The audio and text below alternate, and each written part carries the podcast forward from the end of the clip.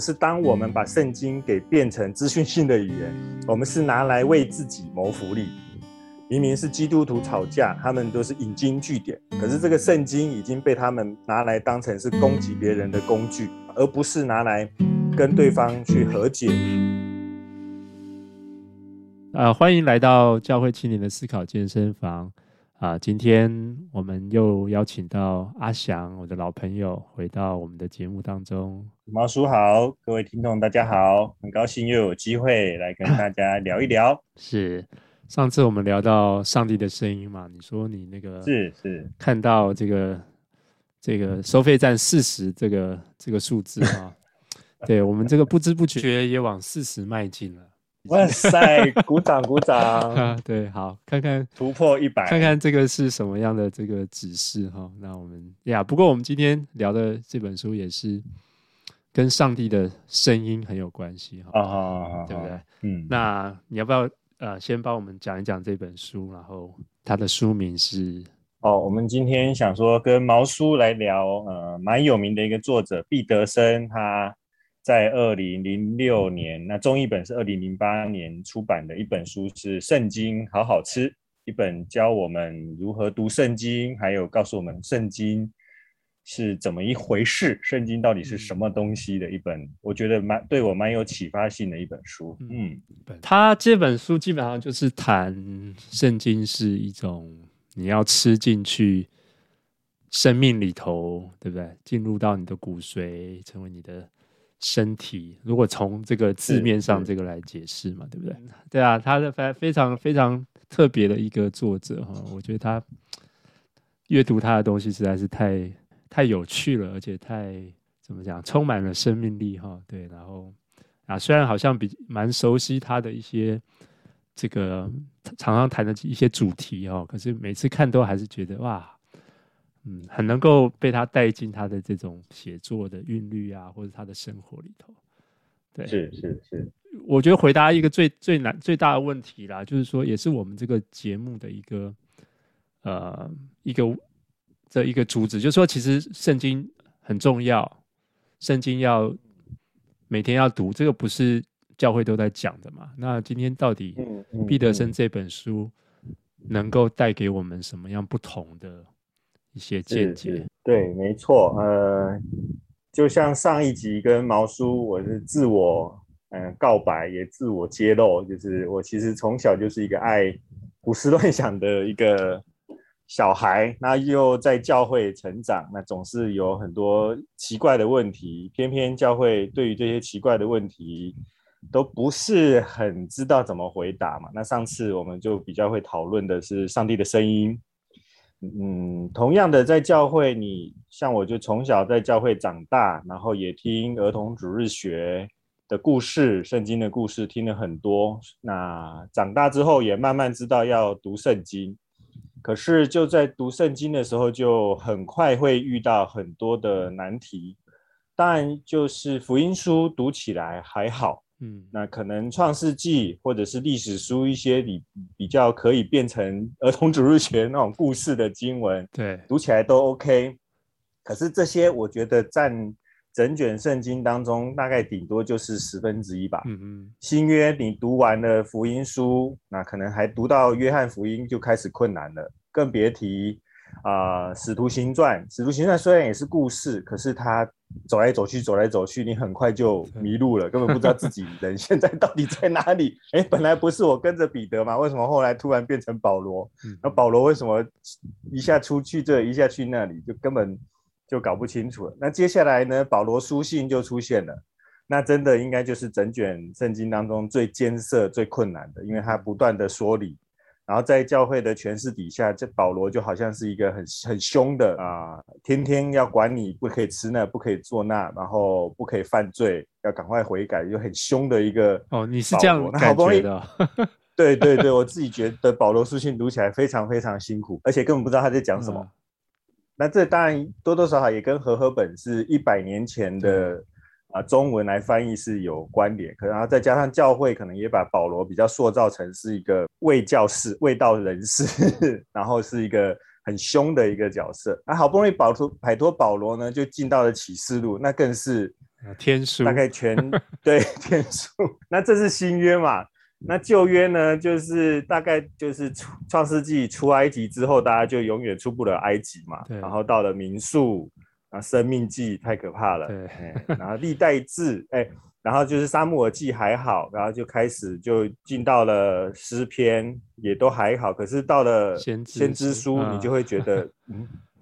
啊，他干嘛要写这么落落等？就是动辄四五十章，你读起来好像都不断在重复。就是以色列人，你犯的罪要赶快悔改。好，你不悔改，我要惩罚你。你我惩罚你了，你悔改了，很好，我饶恕你。哎，为什么你又犯罪了？要继续惩罚你？我就觉得很烦，你知道吗？不断的。routine routine routine，所以，呃，我自己也认识蛮多啊、呃，基督徒他们自己在读圣经的时候，在理解上是很很困难的，嗯，更别提你读了这些东西之后，这些东西毕竟最近的也是距今将近两千年，那它跟我们现在的柴米油盐酱醋茶，跟我们的生活又有什么关联性？嗯嗯，要怎么应用？像我自己大学有一个带我，真的是带我读经的一个哥哥，一个学长。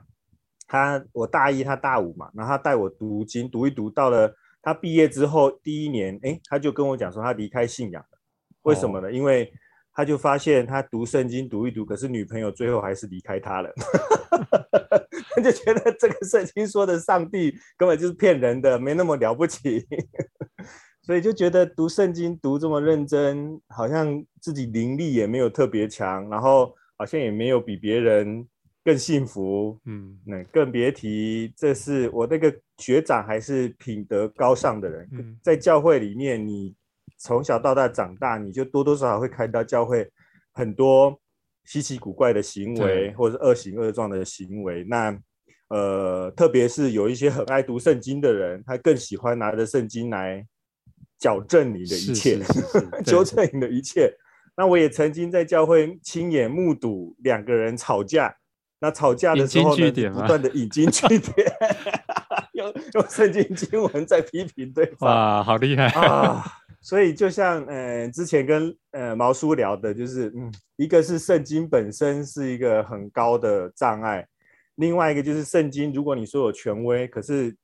遵守圣经权威的人，好像就让人家觉得你不想相信这个权威。是是，对，哇，嗯，对，圣经 真的是一个奥秘。如果对于一个基督徒来讲，嗯，你可以说这本书破解了这个大家都有的 一种困困扰吗？对，就是你刚刚讲的，嗯，一方面圣经大家都知道很重要，可是一方面你看到那些常常说要读圣经的人，他们不见得 真的。表现出来有一种 那那样的模样哈，那甚至是法利赛人的样式。那那到底到底圣经能够怎么样帮助我们？然后然后要怎么读，或者要怎么去理解圣经？嗯，我我不敢毕德不敢说毕德生这本书对每个人都会有帮助。嗯、我也是常常介绍给别人，那有的人一看就很喜欢，嗯、那可是也有的人读完就说，呃，一点都不好吃。虽然书名叫《圣经好好吃》，可是在我的信仰生命当中，《圣经好好吃》的确扮演了一个非常关键的角色，或者是说，可能可以再拉大一点，毕德生这个人，嗯嗯、这个作者在我的生命当中就是非常重要。然后他真的帮助我开始喜欢圣经，然后不会再再再那么觉得圣经跟我无关，或是不再觉得圣经一点都不有趣、很八股。嗯，那我觉得毕得生就扮演了嗯非常重要的一个角色。不过我觉得他之所以可以帮助我更重视圣经的一个很关键的因素，反而不一定直接是跟圣经有关。而是毕得生，他其实，呃，帮助我重新认识话语，或是重新意识到语言的重要性。是，嗯，我们每个人大概生下来，只要大概三岁、四岁之后，我们大概都会开始讲讲话，开始知会使用语言，然后随着年纪长的渐长，我们也天天跟别人讲话沟通，然后我们看报章媒体，那都是很多的语言。呃，不过我得承认，在接触毕德生之前，我并不会发现，诶、呃，语言到底有什么奇特的。毕竟，天天在用，嗯嗯、就像空气一样。哦、我们对对，像空气，或者是常常讲的一个一个寓言嘛，就是有两只年轻的鱼，然后然后游一游游一游，突然一个很老的鱼游过它旁边，就说：“哎。”两位，今天你们觉得水质如何？然后那两位年轻的鱼就觉得水水是什么？嗯，从来因为他们活在这个水里面，对，从来没有意识到水到底怎样。就像那同样的，就是我们每天呃都生活在语言之海当中，嗯，可是却不会发现，没有意识到语言到底有多么关键。嗯，可是我觉得毕德生。呃，一开始接触毕德生，最大给我最大的启发，其实就是在语言这一环。呃，毕德生他就说，我们其实人类使用了三种语言。嗯哼，然后、哦、三种语言，哎，语言原来还可以分种类，除了国别之外，日语、嗯，俄语、法语之外，呃，还有别种分类语言的方式，所以我就觉得很有趣，就继续读。那毕德生他是怎么说呢？他就觉得说，我们人类使用的三种语言，第一种叫做资讯性的语言，资讯性的语言就比较像是我们每天在报纸看到，嗯，像我们每天不断的接收很多很多的资讯，啊、打开电视、打开网络这些，嗯嗯嗯，这个就是所谓的资讯性的语言。那同样的，就是另外一种语言叫做动机性的语言，嗯、动机性的语言就比较是类似广告。它跟资讯性的语言不一样的地方，就是它想要推动你，给你一些动机去做一些什么事情。最有利、最最最明显就是广告。是，圣经好好吃也是啊。哎，对，书名啊，糟糕，嗯，就希望透过语言来给你一些动能、一些能量，可以去做一些事情。广告就是最明显的例子嘛，你看到。漂亮的一个物体，然后搭配了一个很有趣，啊、呃，爽爽爽，哎，朗朗上口的一段话或者一段音乐，你好像就被它洗脑了，然后就会觉得想要去买那个东西。那这个就是所谓的动机性的语言。嗯、那其实最常出现的还有就是在选举造造势场合吧，是，它就是从第一秒到最后一秒都是用动机性的语言，就是要给你满满的动力，然后在。投票那一天可以投票你，嗯、投下你神圣的一票，这种动机煽动性的语言，嗯，可是其实毕德生说，人类的语言还有第三种叫做关系性的语言，嗯，什么？关系性的语言就比较像是我跟乐琪两个好朋友，那我们可能三不五时，因为现在乐琪远在遥远的西雅图，哎，不对，对不起，毛叔远在遥远的西雅图。那我们大概一个月都会聊一聊，那我们就会把自己最近受到的冤屈、最近的痛苦或者最近的困难互相分享。那毛叔也会把跟用他的智慧来化解我心中的一些疼痛、一些困惑。那这是朋友之间的，那当然不更别提呃亲子之间的，爸爸妈妈跟小孩，或者是呃嗯夫妻之间的。他们平晚上可能可以透过祷告彼此互相交流，这种关系性的语言，它是要建立一个关系，让我们跟人跟人之间有更多的呃互动，啊，更多的呃连接，然后产生更多的火花，那这是关系性的语言。嗯，呃，毕德生他就认为圣经其实是一是在教导我们关系性的语言，教会进教会，我们其实是要去学习关系性的语言。是因为上帝是一个关系性的上帝，因为他是三位一体的上帝，他是由圣父、圣子、圣灵，他三个就是彼此互动，这种关系性的呃是非常重要的。那圣经也就是一个关系性的语言，所以我在看了他这种对于资讯性的语言、动机性的语言、关系性的语言之后，我第一次真的意识到说，哦，原来语言还这么有学问的。在这之前，我从来。不会觉得对语言有任何的感受感觉，可是，在毕德生这样的一读完这本书，读完他的这个分类之后，第一次开始意识到语言的价值或是语言的意义。我觉得像毕德生，他开启了我语言这样的一个视野之后，他自己也进一步来谈。呃，在开始读圣经好好吃的时候，他也花了很多的力气在谈到底。呃，我们在教会里面常常听到圣经是神的话。究竟是什么意思？嗯，嗯，他就有讲到像创世纪，他就说其实根据圣经的教导，其实神是非常非常看重语言的，非常非常看重话语。呃，到一个地步，甚至圣经认为神是用语言创造的世界，因为我们翻开创世纪啊，就可以发现说一开始是渊面啊黑暗嘛，但是就是神说要有光，就有了光，然后神说要有天上飞的鸟，就有天上飞的鸟。换句话说，圣经是非常非常看重语言的，认为世界万物都是神用话语所创造出来的。嗯哼，我们现在所生活的、呃、所用的一切，它其实最终都是神用话语所形塑出来的。这个观念可能一开始会很难以接受。嗯，我们用的东西不是都是实体的东西吗？它怎么会是语言呢？可是其实毕德生他就更进一步来讲，就是人类。人类是神所创造的一个呃受造物，可是神说人类是按照他的形象来创造。毕德生他就有做了一个进一步的解释。好，我们既然是上帝所创造的，呃，拥有他的形象，那人类到底有什么特殊功能，有什么特殊能力？毕德生就说，其实人类跟上帝最像的地方，其实就是语言，因为人类跟其他动物比起来，人类是。唯一会使用语言的受造物，当然不可以否认，就是也有一些科学家他们会说，就是像是长毛猩猩啊，它可能也会使用一些些的语言，或是鸟类也会通过声音来彼此的互动沟通。可是那种使用的语言都是留在最最低阶、最原始的一个层次。人类会使用的语言实在是太强大了。我们虽然没有办法像鸟一样飞。虽然跑得没有办法像豹子一样快，力气也没有大象那么强壮，然后攻击力也没有像蛇那么厉害。嗯嗯。可是人类因为有了语言，我们因为有了语言，所以我们可以有办法去洞悉世界万物背后运作的那种逻辑。那我们可以只认识物理学的语言，可以认识数学的语言，可以认识化学的语言，可以认识。科学的语言，那这些一切万物的语言都是在物质背后运作的原则。那我们去把这些东西整理出来之后，我们反而可以用这些科学的语言，或者是更多的语言，去创造出飞机飞得比鸟还高，创造出汽车跑得比豹还快。那甚至我们可以用一些肢体的语言来跟响尾蛇沟通，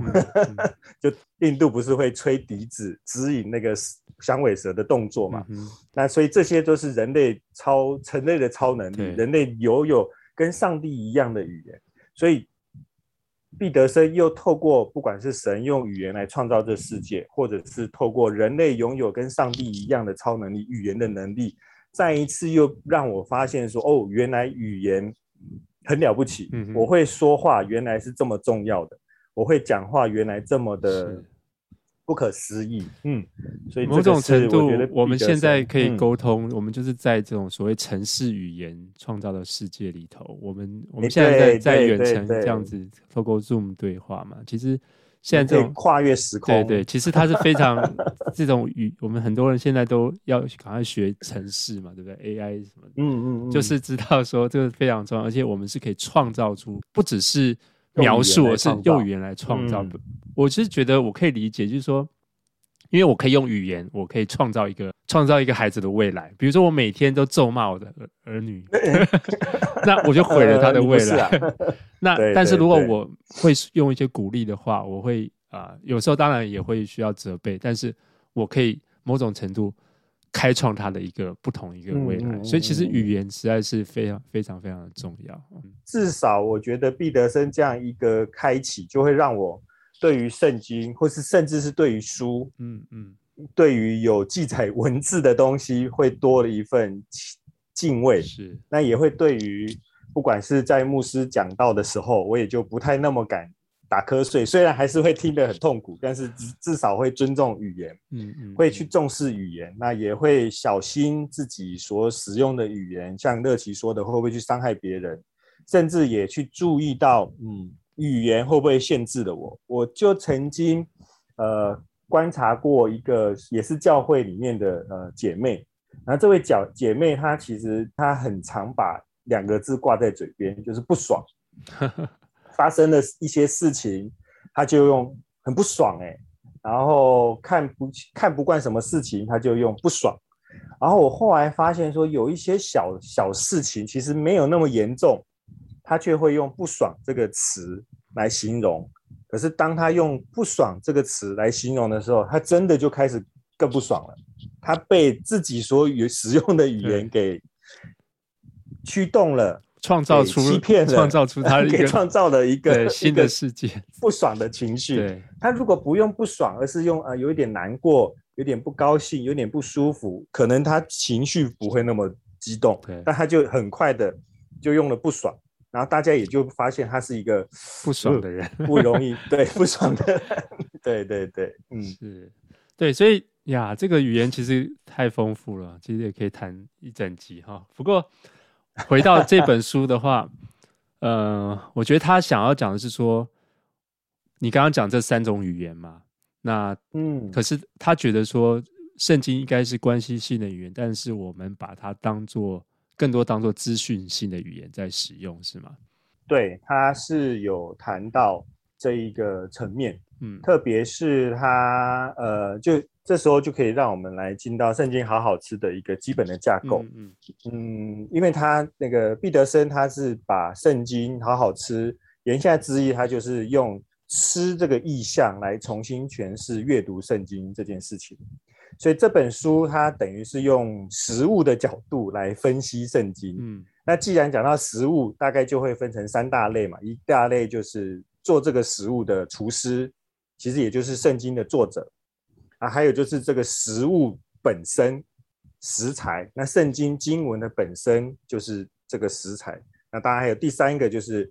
饕客，或是吃吃食物的人，嗯嗯、或顾客。那我们身为圣经的读者，就是这些吃圣经的人，吃食物的人。所以他透透过一个吃的概念来重新诠释圣经，来诠释阅读圣经。所以他就认为说，那我们现在要来吃这本圣经，我们首先必须要认识的就是写圣经的这个人。写圣经的其实就是上帝。对，那就像刚刚所说的，上帝其实从一开始他就是一个很想要跟人互动，他自己本身就是一个三一的圣上帝。那他圣父、圣子、圣灵，他是不断的互动。那神会创造万事万物，神会创造人类。他其实也是希望跟人类有很多的互动，可以在互动当中，他可以在互动当中有所呃得到喜悦，因为他很喜悦我们嘛，他很喜悦他所创造的万事万物，他看到万事万物都是好的。那反过来，他也很希望人类可以跟他互动，可以跟他学习。透过这样的互动，他会认为可以产生出非常非常多新的可能，可能是他一开始，甚至是可能是他创造世界都不一定有意识，有可能想到的一些事情。他觉得人类可以在跟他拥有自由意识，去在互动当中去，呃，嗯，有所学习，一起成长。这样，那这个是毕德生非常非常重视的，也就是他认为创造圣经，或是让圣经形成。的这个上帝，他是一个很看重互动的一个上帝，嗯、但是他就有说，嗯，在我们这个时代，他说，相对于这个三位一体，圣父、圣子、圣灵，我们变成的是另外一个三位一体，叫做自我的三位一体。对、嗯，我们只看重自己想要的，只看重自己喜欢的，只看重自己呃快乐的东西，所以我们把别人当成了物体拿来使用。我们不是要跟别人有所互动，而是希望让别人来让我自己快乐。嗯，所以当我们有了这样的一个意识的时候，圣经也就变成了，呃，哈毕德生用的一个语言叫做去位格化，对，去或去人性化，对，啊，去位格化，去人性化。圣经那种本来神创造圣经，神啊、呃、让圣经写下来，是希望我们可以透过圣经跟他互动。可是当我们把圣经给变成资讯性的语言，或是变成动机性的语言，我们是拿来为自己谋福利。嗯，就像我刚刚说的，在教会里面，两个明明是基督徒吵架，他们都是引经据典，可是这个圣经已经被他们拿来当成是攻击别人的工具，是拿来证成自己比较对的一个方法，而不是拿来跟对方去和解，跟对方去建立深层关系的一一一套语言。那这个就是。啊，毕德生认为我们在读圣经的时候要非常小心的，我们一定要注意，圣经是一个充满关系的语言。是，嗯、不过就像你讲的哈，我们在这种去人性化的世界当中，呃呃，可能特别在我们所谓的科技时代，那这种这种这个倾向是很强。然后实际上我们也不知不觉的受这个影响哦。虽然我知道圣经是一种嗯关系性的语言，我也知道哦。呃 啊，上帝爱我们啊，然后这个很很多基督徒都知道，但是用什么样的方式，我们才能够把圣经回复到一种所谓所谓真正的关系性的？那我觉得他谈到这个，你刚刚讲到经文的形式哈、嗯，那我觉得那个就很重要，嗯、就是说它不是用让我们用来去。然后找找到某一段经文，然后哦，这是真理，然后就说啊，你你这样做是不对。他不是，甚至也不是为了建立一套这种道德伦理，也不是建立一套系统神学，然后互相吵架的。那到底要用什么方式来看待圣经这个文本呢？你刚刚讲到神是关系性的嘛？那我们现在就讨论说，这个它的形式，经经文本身，我们应该怎么来看待？接下来就带到了圣经好好吃的第二个部分。那这一个关系性的、很看重关系的厨师，他所做出来的食物，嗯，他所做出来的料理，也就是经文，啊、呃，其实也是非常非常重视关系的。嗯，毕德生他就说，其实当我们去读圣经的时候，一定要特别意识到，圣经里面有非常非常多的故事。对，这些故事，嗯，毕德生认为它跟资讯。跟讯息很大的不一样啊，讯息可能就是我们可以拿来使用的，我们可以把讯息，比如说我们知道一加一等于二，然后去了呃超市，我们 开始算钱的时候，这个数学这些资讯就可以帮助我们去算钱。可是故事不一样，故事是什么？故事其实是要让我们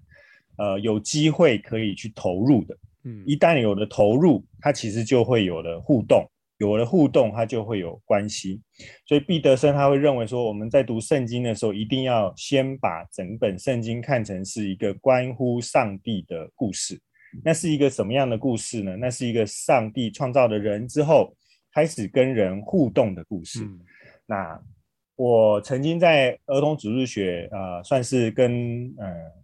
儿童主日学的爸妈 分享过一个概念，我就觉得嗯。读圣经，你会发现圣经很像是一本教养全书。为什么呢？如果你把整本圣经看成看成是父亲，然后他创造的呃人类以色列人，或者是像我们这些人类一样，其实整本圣经就是在讲上帝这个父亲，他怎么样跟他自己所创造出来的儿女互动。我们可以其实读从这个圣经就可以不断的看到这个父亲跟。他儿女互动的各式各样的故事，从一开始跟亚当夏娃互动，然后到后来跟亚伯拉罕互动，到后来甚至是跟一整群的呃以色列人摩西来互动。其实神在这个互动当中，我们就会发现这个神是怎么样，嗯，跟他的儿女呃去。管教也好，去教养也好，或者去用话语来开导自己的儿女，所以从这个角度，你就会发现，诶，圣经真的是一本讲故事的书，是讲一个父亲怎样跟他的儿女互动的故事的书。同样的，就是我们可以不断的透过圣经去理解圣经到底是讲什么故事，帮助我们可以去投入这个故事当中。嗯，那除了这个故事之外，其实我觉得毕德生。还点出了圣经有另外一个层面也很重要，就是圣经非常非常喜欢使用比喻，对，或者是譬喻。同样的，就是毕德生会认为啊、呃，譬喻跟比喻也是一个引导我们可以去投入、去去参与的一个很重要的语言形式。怎么说呢？就是好好比说，就来讲爱这个概念好了，呃。我们可能圣经，哎，神学家也会用很多很多的啊、呃、抽象的概念去分析到底爱是什么。可是反过来讲，就是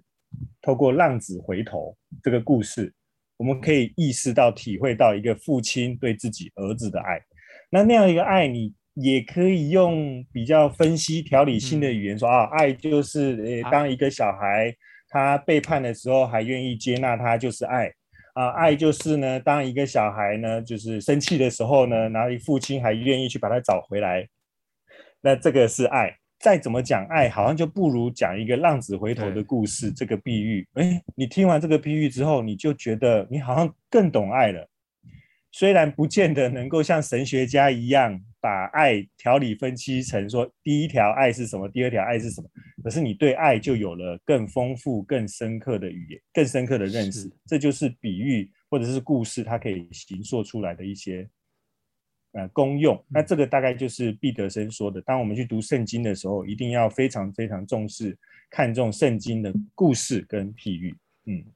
对，我觉得很有趣哦。就是说，一方面我们也很喜欢故事嘛，对不对？我们喜欢，嗯，这个现在看电影啊，这些都是在讲故事。但是，一方面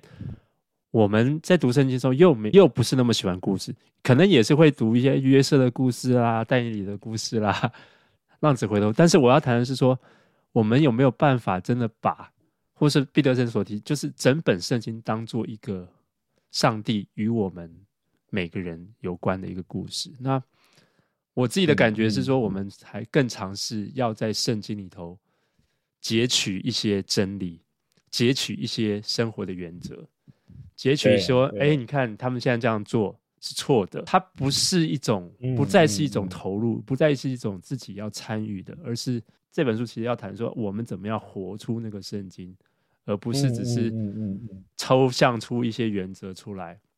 对，所以我觉得，在一个一整个把圣经当做一种是上帝的故事，也是我们的故事，这个是而且是我们必须投入参与的故事。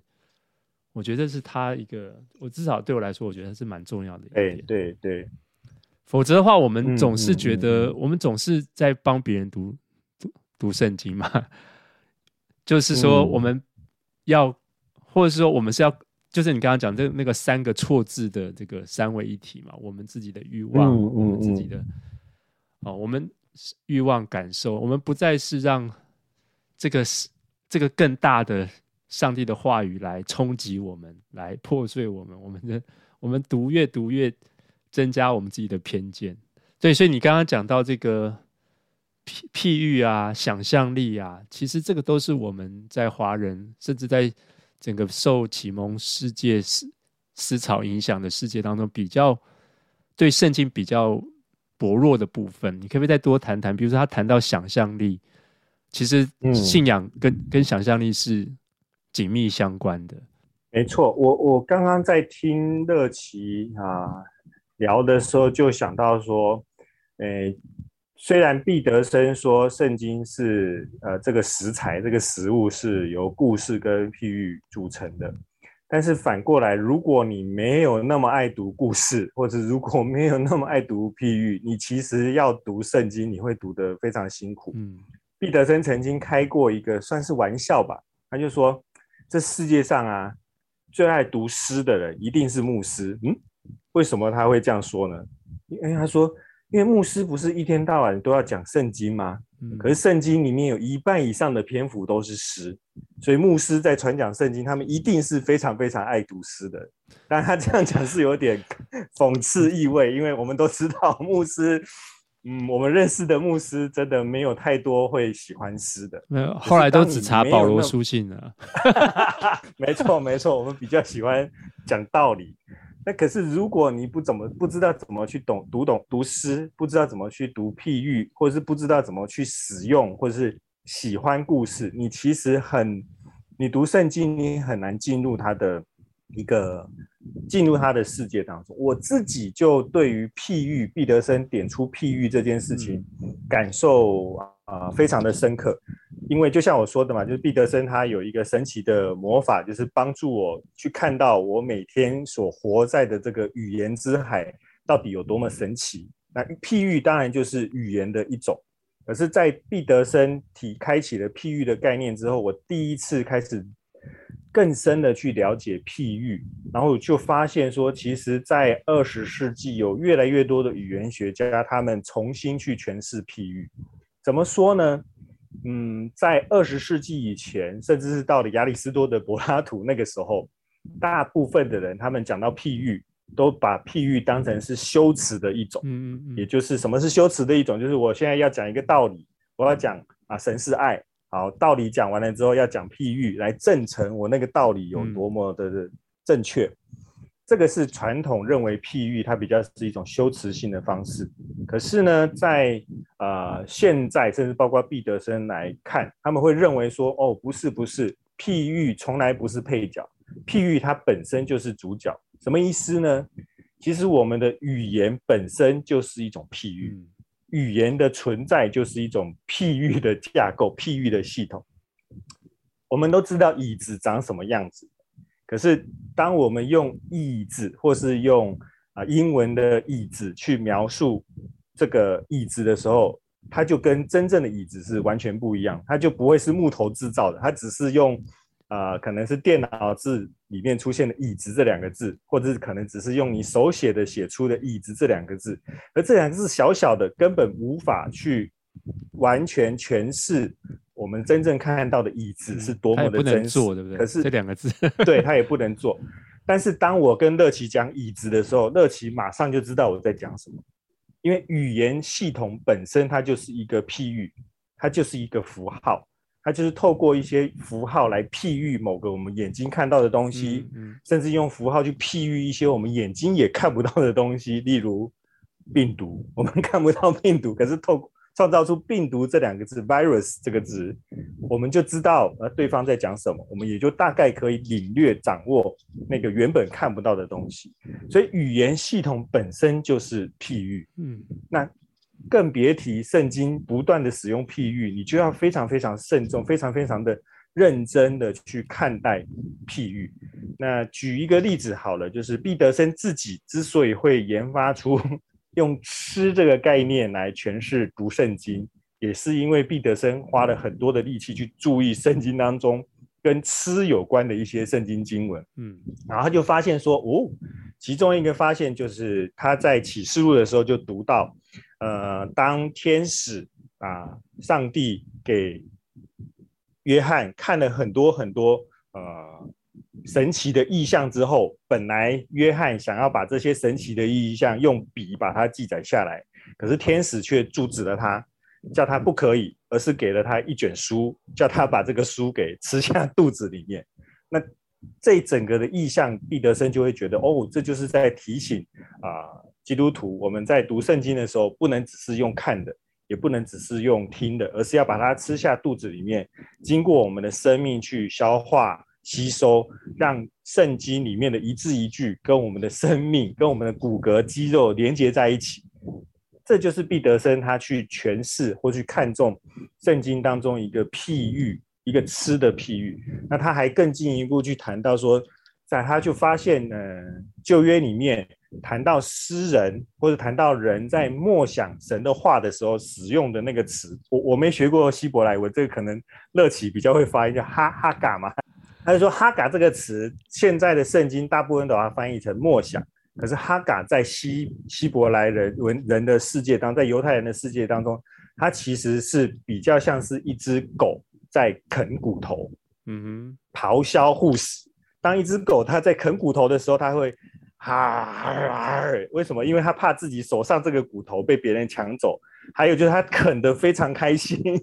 津津有味，他就会不断的啊发出这种哈嘎的声音，类似这种哈嘎的声音。也所以毕德生就发现说，哦，诗人用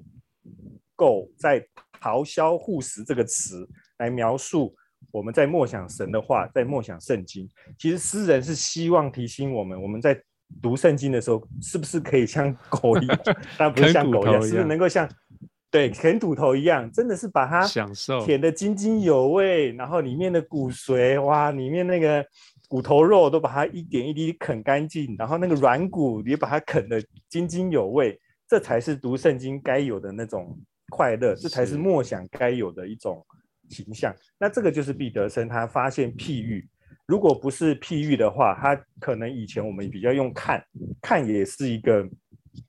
其实如果按照整个语言都是譬喻系统的话，看本身也是一个譬喻，它就是用眼睛看嘛。那你可能就比较是客观的一个角色啦。我们就在观众席上啊，然后看大卫在表演啊，在观众席上啊看摩西表演啊。可是如果我们是换一个角度，是用吃，用一个比较参与性的角度去投入经文，诶。得到的感观感就很不一样。那这个是我觉得毕德生他提醒了我们譬喻的重要。当我们可以很认真的看待譬喻，它就非常非常能够带来很多的启发。甚至我就会发现说，毕德生他花了非常非常多的篇幅去谈譬喻。可是同时间，我也读过另外一本书，叫做《全民读经法》，这也是某一家出版社 出版的书。那它就比较是传统的一种讲解经的方式。它全书大概有六十章吧，嗯，然后谈譬喻只在当中的第四十一章还是四十二章，而且页数是最少的，只有三页。其他他都可以花很多力气谈哦，保罗书信啊、律法啊等等等等譬喻。然后就说啊，譬喻呢，只是就比较他的角色，就是你在读譬喻的时候要小心啊，你要抓出譬喻真正的核心的要旨是什么啊，不能滥用譬喻啊，等等等等。诶，可是毕德生在《圣经好好吃》里面他讲说，你要尽情挥霍譬喻，他就是看到譬喻，你就是要开始去不断的去想这个譬喻还可以给你什么样的启发。我觉得这个会很很能够帮助我们开启我们的想象力的同时，当我们回去重新读圣经的时候。碰到譬喻，或者是像我刚刚说的，碰到，诶、欸，先知写的一大堆预言诗，预言诗里面一大堆譬喻的时候，我们就不会觉得很无聊，而是可以反过来去欣赏、去理解这些譬喻的价值。嗯嗯，你刚刚讲到这个，是这个狗在啃食这个骨头嘛？就是说，我们基本上读圣经要有这种，因为有养狗，你就知道这个。那个是是多开心的一件事情。他其实书里头也有讲到啃骨头那种那种哇那种享受哈。那呃，可是的确这就是我们一个障碍啊。然后牧教会又发现，哎，我们没有那么享受读圣经，然后又不断的又告诉我们，哦，要读要读，不断的这个用一种想要动机性的这种语言 催促我们读。可是我们一直都没有进到这种参与性的。享受的方式，哈，那一方面我觉得也是我们在一种资讯性的系统的社会当中哦，那我们也很担心说我们圣经会读错嘛，所以我们要各种方式，呃，解经书啦、归纳法查经，帮助我们不要读错。所以我们好像对于圣经好好吃这件事情，就变得有点遥远哈，就是说。你在一一个很好吃的这个晚餐之前，你你你就去享受它，你不会在那边研究它，你不会在那边 这个归纳它。那我不知道怎么怎么去解决这个难题哈。一方面，圣经它又有它的严谨性要去尊重哈，它这个啊的确要去读原文啊，的确要去做一些这种像这些神学院在做的这些教导哈。但是一方面又有它那种。柴米油盐酱醋茶跟我们日常生活的那种贴近性，就是我们应该要享受它吃进去的。那我知道他最后做了这些，他做了很大的功夫在做这个 The Message 这个翻译嘛。那他基本上就是要帮助我们能够把圣经这样吃进去。我自己读英文的，我也是非常的，我也非常的喜欢。对这个部分，哎，就像圣经好好吃，我们刚刚有提到嘛，它分成了就是。厨师、食材跟读圣经，那我自己很喜欢的就是《圣经好好吃》的最后一步，嗯，它其实介绍了一个我常戏称他就是叫做吃圣经的人的故事。那因就像刚刚那个乐琪说的嘛，毕德生他在四十几岁的时候，因为牧会的关系，他发现自己的会友读圣经读的都会睡着，对，他就觉得到底哪里出了问题，而且不敢读，不读不完。对，不想读，然后每次就是教会里面开始要读那个查经班，要开开查经班的时候呢，他就发现来参加查经班的人，对于他眼前的咖啡比 对毕德生更感兴趣，或比对圣圣经更感兴趣，因为就太无聊了，大家就一直盯着盯着咖啡，所以他后来就发现，真正关键的问题应该是整个圣经的翻译的问题。嗯，就像呃，我们刚刚说的，圣经就连最接近我们的，可能是启示录，都已经是距今将近两千年前了。所以它中间再加上它本来使用的语言，不管是希伯来文或是亚兰文、希腊文，又跟我们现在常用的语言英文或是我们的中文是落差非常非常的大。所以在整个的时代跟翻译的过程当中，有很多很多的译者，然后对于翻译圣经会有很多很多的他们自己的看法。那现在我们所读的圣经呢，多多少少都有在受到这个翻译圣经者的他们的观念的影响。我自己是会觉得，嗯，诶，我有一次跟就是跟同工聊嘛，就发现说现在呃。华人之所以传福音会传的那么辛苦，哎，某方面来讲，好像跟我们所使用的是和合本是很有关系的。因为我们拿的和合本去给一个慕道友，那他可能看，哎，那个福音书还可以，可是一进到保罗书信，就真的是投降了。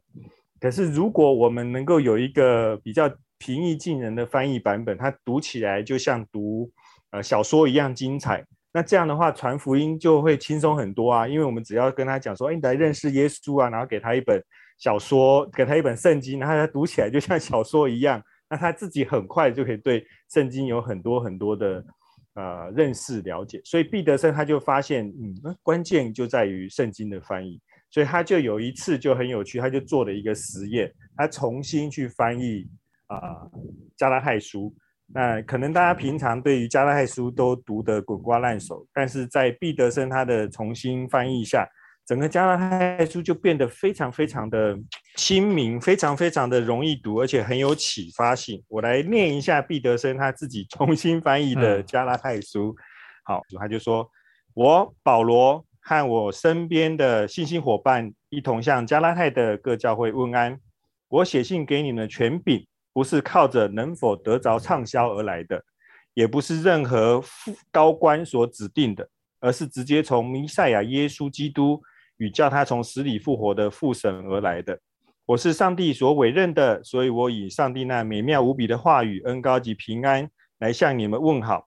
因着耶稣基督为我们的罪牺牲自己，救我们脱离这罪恶的世代，我们才能了解这些话语的意思。上帝的计划是要我们都可以体验到这份拯救。哦，是的，但愿荣耀归于上帝，直到永永远远。我不敢相信你们怎么如此善变，那么轻易就背叛着基督的恩典，召唤你们那一位，而去拥抱不同的信息。你知道吗？那可不是什么附加的信息，那完全是另一个信息，是性质不相同的信息。不，那根本不是信息，而是对上帝的谎言。那些在你们当中搅扰的人，把基督的福音改头换面，更改了他的信息，请容我直言不讳。倘若我们其中有人，甚至是从天而降的天使，向你们所传讲的内容与我们所传给你们的不同，他就应该受诅咒。我已经说过，但是我还是要再说一次：若是有任何人，无论是任何名人或权威人士，传讲与你们原先所领受不同的信息，他就应当被咒诅。这是毕德生他那一天重新翻译的一个加拉太书的一开始，嗯嗯，所以他就说：这种我写给你们的权柄，不是靠着能否畅销得来的，或者是用说，哎，甚至是从天而降的天使所传讲的内容，然后还有说什么名人啊、权威人士，他就把一些当代的英文语言放进了古老的圣经当中，他就发现，嗯。他来参加他这个查经班的那个会众，眼睛就开始发出亮光了。哦，哦，原来圣经是听得懂的。哦，原来圣经讲的是跟畅销书有关。哦，原来圣经跟名人啊、权威权威人士诶也有关联。易德生就发现说，其实关键就在于翻译。我们现在会对于圣经读起来非常非常的辛苦，除了我们不太知道用。故事或者是用譬喻来阅读圣经之外，其实圣经的翻译本身也阻碍了我们跟圣经之间的关联性。所以毕德生在他的最后一部里面讲了非常非常多有趣的跟圣经翻译有关的故事。其中一个故事很有嘛，很好玩。我们呃都大概知道这个 KJV 钦定版圣经的故事嘛，就知道说哦，他在。整个英国、美国世界当中是非常非常有权威、非常非常美丽、非常非常好的一个圣经翻译版本。可是毕德生他就觉得说，哦，KJV 其实是一个让圣经远离人世的一个翻译版本，因为有学者去研究 KJV 的版本，就发现说 KJV 的版本其实跟啊、更早以前丁道丁道一个宣教士他所 翻译的英国圣经比较起来，其实就差别了大概百分之十到二十。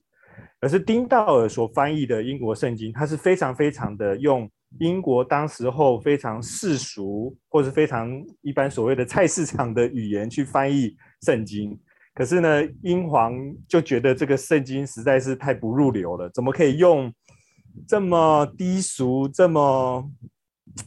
白话的语言去翻译圣经呢？所以他就找了很多很多的诶、学者，所谓的学究。去重新翻译圣经，然后结果把丁道尔里面那些最平易近人的语言改成，呃，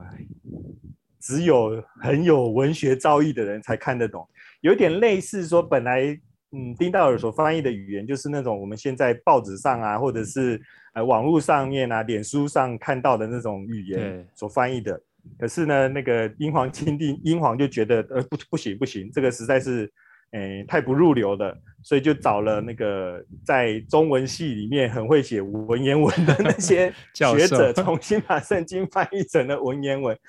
毕德生他自从重新翻译加拉太书，然后发现原来新翻译的加拉太书用当代英文翻译的加拉太书可以吸引啊、呃、读者或听众目光，他重新结果最后就完成了信息版圣经的翻译。现在的美国人应该更喜欢使用信息版圣经，而且会觉得圣经因此跟他们的距离就越来越近。那这个是我觉得毕德森有点出的一个关键关键问题，就是翻译所导致的我们跟圣经的距离。英文他们至少有很多个版本啊，很多的译本啊、，NIV 啊，KJV 啊，KJV 我跟他讲 ESV 啊等等的，那十几二十个至少。那我觉得。在中文世界就比较可惜，就是我们还是把这个和合本，它有点像 KJV 的这种地位，啊、然后我们当做它是最最最崇高的哈，然后我们改动都，他也谈到说，其实，在新约自己本身的语言希腊文，它也是一个菜市场语言嘛，对对，对，所以所以说说，其实这这他认为这是上帝对我们说话的一种方式，他不是要我们。哦，进到一种研究啊，然后进到一种崇高，但是却没有办法触动我们的一种状态，而是要成为我们的一个帮助啊。对，所以我觉得我现在很有趣。嗯、我我在我比如说我在带孩子，如果要要灵修的时候，我觉得我我就我现在有一种方式，因为你知道吗？很不容易嘛。你会自己翻译吗？我不会。我我觉得我我现在就依靠那个。杨杨飞利的这个他的那个呃，他他的那个三六五的那个，那因为他他基本上一段时间，但他讲一个故事，那、啊、那个故事就带领我们进到那个一个世界当中，然后让我们的、嗯、自己去跟那个故事里头发生一些关系。然后，圣经是一种参与性的，就是参与性的故事是一种参与性的语言。那圣经本身是一个故事，嗯、它。对，但但是我们一一般想到故事的时候，好像就会觉得说，嗯，它不够神圣啦，它不够 譬喻哦，它好像没有那么像预言一样，它不是真实的。但是实际上，我们可能误解了这种，就像你讲，我们整个语言的这些前设，我们都需要做一些调整。嗯嗯嗯嗯嗯，也真的是不知道哪一天我们会有自己的华人有自己的毕得生哈，能够熟熟悉。希希伯来文、希腊文，然后但是能够用市井的语言重新把它说出来，嗯嗯嗯，这个是相信是有有朝一日希望 这件事情会发生。对对对，你还比较现在我们还是蛮多翻译圣经都还是比较是学者在进行的，嗯嗯嗯，可能就是看是不是有类似一个像。毕德生这样，他同时有丰富的牧会经验，此外他又有比较高深的那个希伯来文、希腊文的一点造诣，嗯，那他这样翻译起来会比较能够贴近我们脑，嗯，但是现在好像我们还是有一点走不出来，因为其实毕德生他在《圣经好好吃》里面也有谈到嘛，这种把圣经语言转换成市井小民的语言，不只是他在做，其实之前还有那个 Living The Living Bible 嘛，还是就是那个 Philip 他所翻译的那种好消息圣经，是不是？嗯嗯、一般台台湾会翻称成好消息圣 Good News Bible，嗯，但他这其实也是以有都有在做这种比较把圣经语言转换成比较平易近人的方式，嗯，对。所以整体来讲，圣经好好吃，大概就是一方面，它先帮助了我意识到语言的重要，然后更进一步发现，哦，原来神用语言在创造万事万物，还有甚至是神用语言创造出了旧约，所以旧约也是之所以会被称为神的话，让我比较能够理解，能够尊重。然后还有就是，呃，他也介绍了很多。很有趣的翻译圣经的人物，那他书里面其实也介绍了很多其实很会读圣经的人。我自己也透过毕德生他在书里面，那还有他在书后面也介绍了一些推荐我们去阅读的一些作者，像我们都熟悉的赖特或是布鲁格曼。我自己也因为毕德生的推荐再去读他们这些人的书，我觉得也会很有帮助我去。看见圣经的丰富跟多元，这个跟我以前所受到的训练是很不一样的。以前所受到的训练，就像刚刚乐奇一开场说的那个归纳法查经嘛，归纳法查经就比较标榜你一开始要观察解释，所以他很强调你在观察圣经、在阅读圣经的时候，不要去看其他的注释书，不要去看其他的呃对于其他人对于圣经的解释。我以前也很认真的在遵照这个这个教导走，可是我后来发现说，我大概慧根太差了，就是自己读圣经怎么观察就观察不出个所以然来。反过来读了毕德生，还有毕德生他所介绍的其他的这些作家，我反而因此发现哦，原来圣经还可以从这个角度，从那个角度，还可以从这么多有趣的角度来读，我就不再那么倚靠或是。只用自己读圣经来来来理解圣经，不是说自己读圣经有什么不好，因为我也可以理解，呃，你去读这些其他版本对于其他人对于圣经的解释的时候，你多多少少会受别人的影响嘛，你可能也会因此对于圣经有了一些不太好的一些概念想法，但也不能因此就不拦阻或拒拒绝大家去读这些东西，因为我觉得读这些东西是有助于我们。呃，对圣经有更丰富认识、了解。嗯，对，我觉得呀，这个东西对我来说就是打破了一种我们，我觉得我们华人在读圣经都要找正确的信息，我们要知道什么是对，什么是错，什么是真理。那我觉得，我觉得后来我在想，我们一直去问什么是对，什么是错，这件事可可能是真的是错了，因为 因为很多事情我们早要知道，比如说要去爱人，比如说要去。关顾穷人，嗯、那比如说不要骄傲，哦、那很多事情我们就去做就对了。嗯、然后我们不要在那边纸上谈兵，不要在那边一直就像你讲的，语言是关系性、激励性的，它不只是资讯性，或者是说我们都一直在研究怎么踢球，我们都自己不下去踢一场球 这样子啊？对对，这也是对。所以毕德生他或是他的书写，我觉得他帮助我们，就是在把那个这种。我们其实，我们每个读圣经的人，其实都不是那么客观。那我们有，甚至有一种倾向，就是要把它资讯化、道德化的那种倾向。嗯，嗯，嗯，那我们根本就不是客观。就如果照他这样讲，其实圣经是这么的比喻性的，这么的参与性的。基本上，我觉得这是调整我们一种最根本去看圣经的一种方式啊。接下来听过你这样讲之后，我们。你看读圣经可以真的像 狗吃骨头一样那么有味道 啊！非常谢谢阿翔今天这个非常精彩的分享。那当然是这本书也更精彩，对吧？我们就应该要呃花对，对再来再来阅读这本书，推荐大家好好来阅读。是是，那就这样喽。那我们就有机会再聊别的书啊。好的好的，谢谢毛叔，好，拜拜拜拜拜拜拜拜。